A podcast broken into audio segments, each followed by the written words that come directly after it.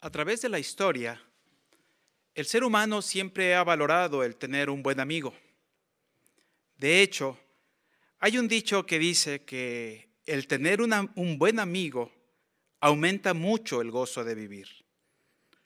Pero es interesante que, aunque se valora en gran manera a los buenos amigos, es, em, se ha visto que muchos no están dispuestos a hacer lo necesario para poder cuidar y cultivar dichas amistades. Ahora bien, esta situación no debe ser el caso de nosotros, porque nosotros buscamos, cuidamos y deseamos conservar los buenos amigos. Más aún cuando se trata del mejor amigo que podemos tener, que es Jehová. Sí, la realidad es que Jehová, el soberano del universo, está dispuesto a que usted y yo podamos ser sus buenos amigos. Es más, Jehová mismo ha puesto las bases para que podamos entrar en una bonita relación con Él. ¿Por qué decimos esto? Que Él ha puesto las bases para esta amistad. Bueno, por lo que dice la misma Biblia. Mire, quiere buscar por favor allí en su Biblia, en el capítulo 1 de Génesis. Y mientras lo busca, quiero pedirle de favor que piense en esto. Si Jehová tuviera que buscar y conseguir amigos, ¿qué clase de amigos cree usted que buscaría? ¿Con qué cualidades? ¿Qué personalidad buscaría él? Bueno, vea lo que dice la Biblia en Génesis capítulo 1, versículo 27, donde dice, Así que Dios pasó a crear al ser humano a su imagen. A la imagen de Dios lo creó. Hombre y mujer lo creó. ¿Nota usted lo que dijo aquí? Dice que Jehová hizo al ser humano a su imagen. Es decir, con las mismas cualidades, virtudes, personalidad que Jehová tiene. Eso significa que entonces nosotros, los seres humanos, podemos cultivar las mismas cualidades que Él buscaría en sus mejores amigos. Esto entonces nos deja ver sin duda que Jehová sí ha puesto la base para ello. Tenemos esa oportunidad de entrar en esa bonita relación. Pero no solamente ha hecho eso Jehová. También ha hecho esto, mire, la Biblia dice ahora en Santiago, en el capítulo 4, en el versículo número 8. Busque por favor ahí en su Biblia, Santiago capítulo 4, versículo número 8. La Biblia dice aquí, acérquense a Dios y Él se acercará a ustedes. Detenemos ahí la lectura. Nota lo que dijo aquí el discípulo Santiago. Es como si Jehová estuviera diciéndonos, mira, aquí estoy yo, quiero ser tu amigo. Si tú das un paso, yo doy un paso. Y eso va a ser más estrecha la relación entre nosotros. Así que entonces, como Jehová ha puesto la base para poder tener una buena amistad entre nosotros, eso nos debe de hacer pensar a nosotros en qué estamos dispuestos a hacer nosotros también para fortalecer esa bonita relación. Porque hay una cosa que debemos comprender en este asunto, mire. En cuanto a confianza, afecto, respeto y lealtad, el trato entre amigos exige un grado mayor de responsabilidad que el trato entre conocidos. Es decir, quien busca una amistad sin responsabilidad, en realidad solo desea hallar un conocido, no un amigo. Y eso es cierto también en el caso de nuestra relación con Jehová. Si nosotros realmente queremos la amistad de Jehová, anhelamos tener su amistad, entonces tenemos que aceptar no solo la amistad que Él nos ofrece, sino que también tenemos que aceptar la responsabilidad que conlleva dicha amistad. Por ejemplo, pensemos en esto. Si tuviéramos que elegir amigos, ¿qué cualidad esperaríamos que reflejara ese futuro amigo? ¿Qué característica de su personalidad apreciaría en gran manera? Bueno, una de las cosas que todos valoramos es la lealtad, sin duda, ¿no es cierto? Pues esto mismo es lo que Jehová valora de cada uno de nosotros la lealtad. Y eso es lo que espera para que nuestra amistad pueda continuar. Ahora bien, para que podamos tener esta lealtad a Jehová, Él mismo ha dotado a cada uno de los seres humanos con un dispositivo, por decirlo así, en nuestra persona, para ayudarnos a cumplir las normas que Él, él ha establecido. Normas que nos van a ayudar a conservar esta lealtad. ¿Cuál es este dispositivo? Bueno, es uno de los dos aspectos que vamos a considerar. Mire, vamos a hablar durante este discurso, hablaremos acerca de la conciencia, pero también hablaremos de la madurez espiritual. Así que concentrémonos en este dispositivo que Jehová nos ha puesto. ¿Le parece? Vamos a ver lo que dice la Biblia aquí en Romanos capítulo 2, versículos 14 y 15. Dice la Biblia aquí, porque cuando la gente de las naciones que no tiene ley cumple por naturaleza las cosas de la ley, ellos, aunque no tienen ley, son una ley para sí mismos. Ellos mismos demuestran que la esencia de la ley está escrita en sus corazones, a la vez que su conciencia da testimonio con ellos y ellos son acusados o incluso disculpados por sus propios pensamientos. ¿Nota que hace referencia el apóstol Pablo aquí? A la conciencia.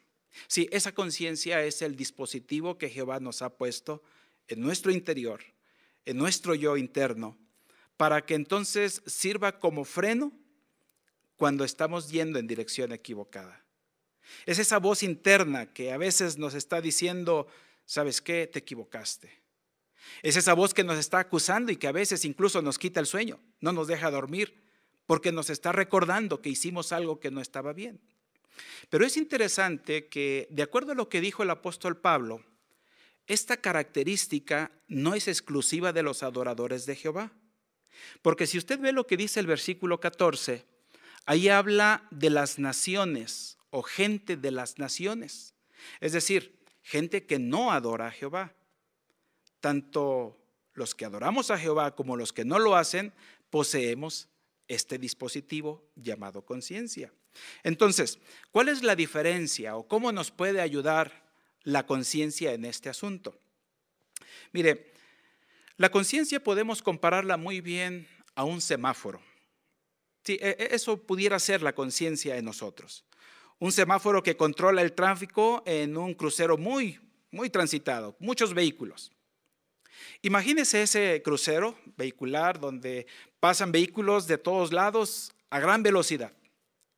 Piense un momento en qué pasaría si ese semáforo dejara de funcionar de manera correcta y empezara a mandar señales equivocadas, que al mismo momento le dijera a todos que pueden pasar poniéndole luz verde y al mismo momento también detuviera a todos con una luz roja.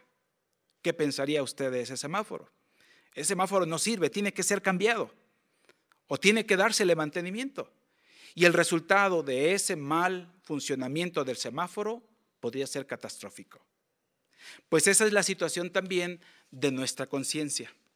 Nuestra conciencia, por así decirlo, es nuestro medio de protección en nuestra relación con Jehová. Para que la conciencia nos guíe de manera correcta, entonces, tenemos que educarla. La conciencia que no está bien educada no nos va a alertar de algo que es malo y de que no debemos hacerlo. Es más, hasta puede convencernos de que lo malo es bueno. De hecho, Jesús mismo transmitió esta idea cuando le dijo en alguna ocasión a sus discípulos, Viene la hora en que todos los que mate o todo el que los mate se imaginará que ha rendido servicio sagrado a Dios. Sí, una conciencia mal educada, mal entrenada, va a dar como resultados pensamientos equivocados a la vista de Dios. De ahí entonces que es necesario que hagamos lo necesario para educar, para preparar nuestra conciencia. ¿Cómo podemos hacer esto? Bueno, cuando estudiamos la Biblia, es la mejor manera de poder educar la conciencia. Y es interesante que cuando hacemos esto, Jehová utiliza dos medios para poder educarnos la conciencia, dos medios que están aquí, en la Biblia. Uno de ellos, ¿cuál es? Uno de ellos podemos hacer referencia a las leyes, las leyes específicas, las leyes claras, cuando se nos dicen no hagas esto. Es una ley específica que se tiene que cumplir Y esa ley solamente va a servir para ese objetivo en especial. Pero cuando uno cultiva respeto por esta ley, uno demuestra la calidad de conciencia que tiene.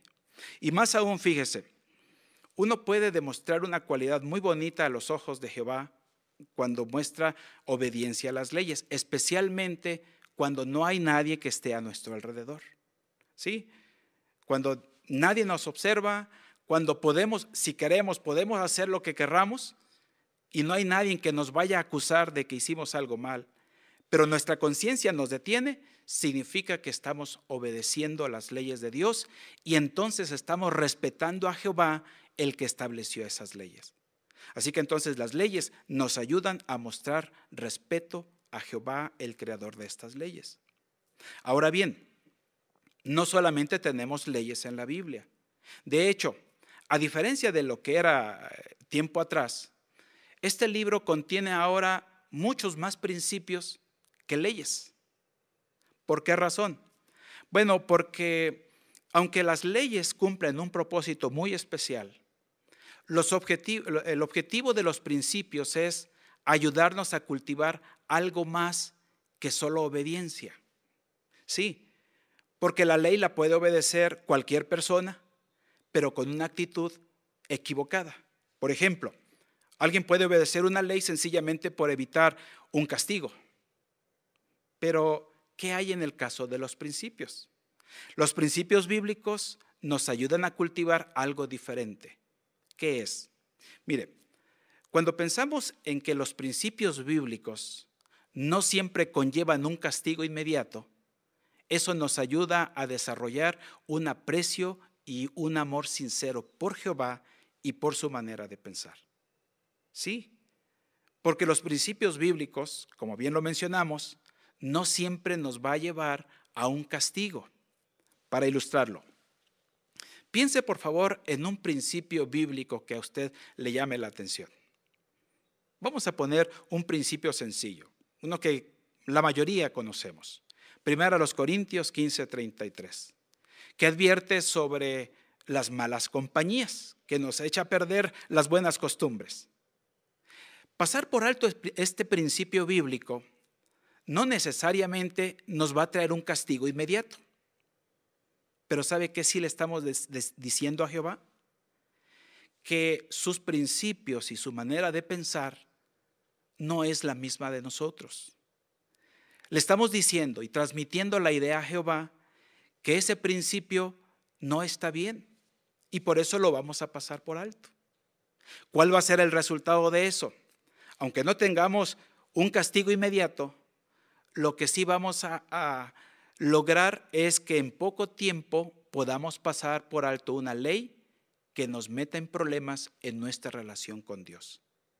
De ahí entonces la diferencia y la superioridad de los principios bíblicos. Primero, nos ayuda a demostrarle a Jehová que le obedecemos porque le amamos. Y segundo, nos permite mantener íntegra nuestra amistad con Jehová al no pasar por alto las leyes que Él mismo ha establecido. Así que entonces, nuestra forma de reaccionar a los principios bíblicos le demuestra a Jehová lo que tenemos aquí en el corazón. Y eso entonces, si Jehová ve cosas buenas en nuestro corazón, sin duda va a permitir que sigamos contando con su amistad. Hablemos ahora del segundo aspecto, que tiene que ver con la madurez espiritual. El progreso de una persona en sentido espiritual, bien podemos compararla al desarrollo de una persona, un bebé, por ejemplo. Piense en un bebé que apenas empieza a caminar. Bueno, cuando vemos esto, o cuando los padres ven el desarrollo de su hijo, se sienten emocionados y no le exigen que empiece a correr en ese mismo momento le dan el tiempo necesario para que él vaya fortaleciendo sus extremidades, para que vaya encontrando el equilibrio necesario y entonces poco a poco se vaya desenvolviendo en ese, eh, se vaya desenvolviendo en este desarrollo de su aspecto físico. Hablando espiritualmente es algo similar. La persona que apenas va conociendo a Jehová está en una situación así. una situación donde va a requerir protección, donde va a requerir guía, cuidados, dirección, dirección específica para que pueda seguir en su desarrollo espiritual. Pero, ¿se imagina usted a un bebé o a una persona que ha llegado, se ha desarrollado físicamente, pero que en su manera de actuar sigue comportándose como un bebé? ¿Qué pensaría, por ejemplo, un padre que ve que su hijo va creciendo en sentido físico, pero emocionalmente no se está desarrollando? Sigue pensando como un bebé. ¿Verdad que esto le preocuparía a los padres? En sentido espiritual es algo similar. Cuando uno llega a amar a Jehová y comienza a desarrollarse en sentido espiritual, se debe reflejar en su progreso, no solamente en el tiempo que lleva dentro de la organización, sino en la manera de pensar, la manera de actuar, la manera de dejarse guiar por los principios bíblicos. De hecho, el apóstol Pablo habló acerca de este asunto ahí en la carta a los Hebreos. Por favor, en el capítulo número 5, los versículos 14 al 6.1. 5, 14. De la carta a los Hebreos, donde leemos así. En cambio, el alimento sólido es para personas maduras para, que, para las que con la práctica han entrenado su capacidad de discernimiento para distinguir lo que está bien de lo que está mal. Por lo tanto, ya que hemos dejado atrás las enseñanzas básicas acerca del Cristo, avancemos hacia la madurez sin volver a poner los fundamentos, es decir, el arrepentimiento de obras muertas, la fe en Dios. ¿Nota de qué habló Pablo aquí en esta parte de la Biblia? Habló acerca de pasar adelante a la madurez espiritual. Y es interesante que el apóstol Pablo les haya dicho esto a los cristianos hebreos, cristianos que tenían la esperanza celestial. ¿Sabe por qué le hizo alusión Pablo al asunto del alimento espiritual y lo relacionó con la madurez? Bueno, es interesante que cuando Pablo les dijo estas palabras, Pablo tenía muchas otras cosas que decirles. De hecho, el apóstol Pablo quería hablarles a ellos acerca del sumo sacerdote a la manera de Melquisedec, cosas profundas. Pero cuando Pablo está con estos cristianos hebreos, se da cuenta de que esas cosas profundas no las alcanzarían a comprender. Sería como habla vacía para ellos por su poco desarrollo en sentido espiritual. De ahí entonces que Pablo les dio consejo y les ayudó a buscar la madurez en sentido espiritual. ¿Qué lección nos deja esto a nosotros? Bueno, esto nos deja entender que para que podamos crecer y madurar en sentido espiritual, tenemos que ser personas dedicadas al estudio de la palabra de Dios. Esto es lo que nos va a ayudar a fortalecer nuestra espiritualidad. Esto es lo que nos va a ayudar a progresar en sentido espiritual y reflejarlo en nuestra amistad con Jehová. Este asunto de estudiar la Biblia es un asunto muy interesante, pero también es interesante el hecho de que uno puede absorber tanto como uno quisiera.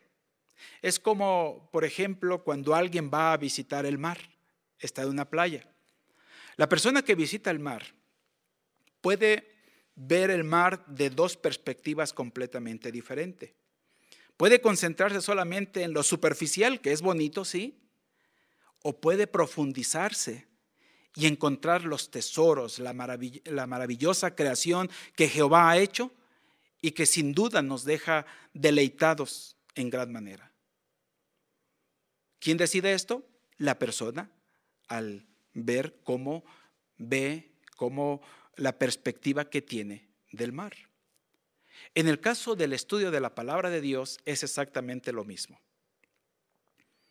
¿Cómo vemos la palabra de Dios? Va a depender de cada uno de nosotros. Podemos ir a las cosas elementales, fundamentales de este libro, o podemos sumergirnos en el caudal de conocimiento sorprendente y maravilloso que tiene este valioso libro, la palabra de Dios. ¿Cuál será el resultado de esto? Que cuando uno profundiza, llega a amar la palabra de Dios. Y el resultado va a ser más fácil que una persona se deje guiar por este libro por las normas y principios que Jehová ha establecido y entonces estrecha su relación con Dios. Pero no solo eso, sino que también le motiva a hacer cambios y ajustes en su vida. Como dijo el apóstol Pablo cuando escribió a los cristianos de Éfeso, ¿Quiere por favor buscar en su Biblia Efesios capítulo 4 versículos 13 y 15? Carta a los Efesios capítulo 4 versículo 13. Dice primeramente este versículo.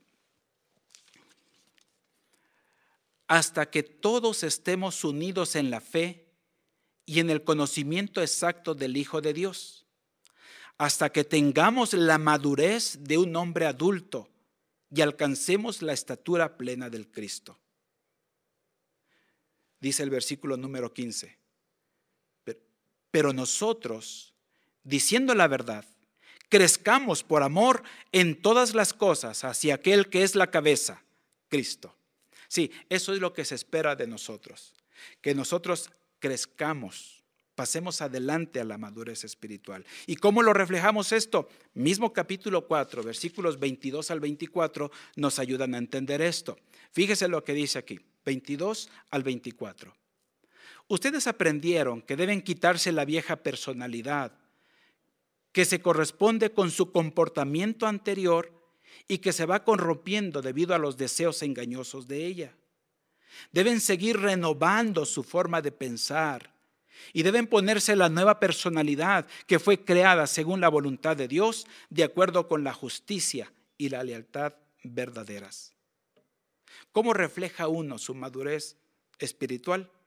Bueno, como dijo aquí el apóstol Pablo, quitándonos las características de la vieja personalidad. Y esto tiene que ver ya con nuestro interior, con lo que somos por dentro de nosotros. Nuestros gustos, sentimientos, tal vez características indeseables, todas estas cosas tenemos que quitarlas y cambiarlas por la nueva personalidad que corresponde a la manera de pensar de Jehová. Cuando hacemos esto, entonces tendremos resultados positivos. ¿Cuáles serían esos resultados positivos? Mire, vea otra vez lo que dice Carta a los Efesios, capítulo 4 nuevamente, pero ahora el versículo número 14, 4.14, donde dice, así que dejemos de ser niños, no seamos sacudidos por las olas, ni llevados de aquí para allá por vientos de todo tipo de enseñanza, debido a hombres que recurren a trampas y engañan a otros con astucia. Nota lo que dijo el apóstol Pablo aquí. Dejemos de ser niños. Y es interesante que el apóstol Pablo aquí relaciona a los niños y después habla acerca de las olas. ¿Por qué esta relación? Bueno, porque al igual que el mar que es aventado de un lado para otro, los niños cuando están aprendiendo a caminar también están en esta misma situación. No tienen estabilidad, no pueden llevar un paso firme, un paso que sea certero, firme y que les lleve de manera segura a su objetivo. De hecho, ¿ha visto usted qué es lo que hace el papá o la mamá cuando están cuidando al bebé, cuando va dando sus primeros pasos? Lo que hace es quitar cualquier objeto que haya delante de ellos. No importa si es pequeño o es grande. Lo tienen que retirar porque ese pequeño detallito puede hacer que el bebé pierda el equilibrio y caiga al suelo. Pues esta situación también es similar en el caso de nuestro progreso en sentido espiritual, nuestra madurez espiritual.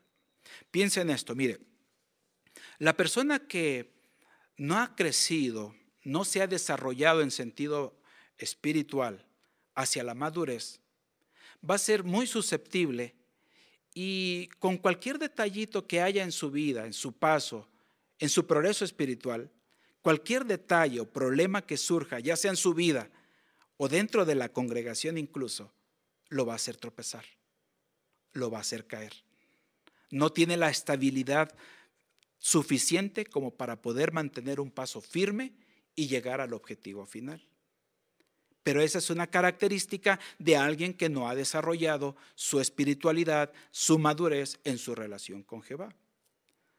Por eso, cada uno de nosotros Debemos estar bien concentrados para que podamos lograr nuestro objetivo de fortalecer nuestra relación con Jehová por medio de ser maduros en sentido espiritual.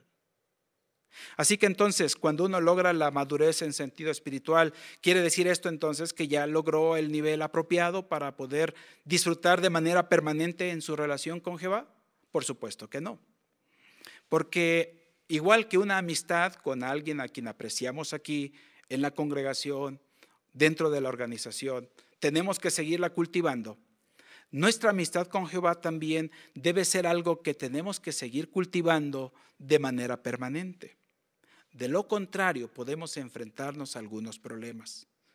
Problemas como los que se enfrentó la congregación, una congregación del siglo I, la congregación de Éfeso. ¿Se acuerda usted cuál fue la situación de ellos? Bueno, pues resulta que nuestro Señor Jesucristo les tuvo que dar un consejo, un consejo firme, un consejo amoroso también para que pudieran corregir su senda, su camino en la vida.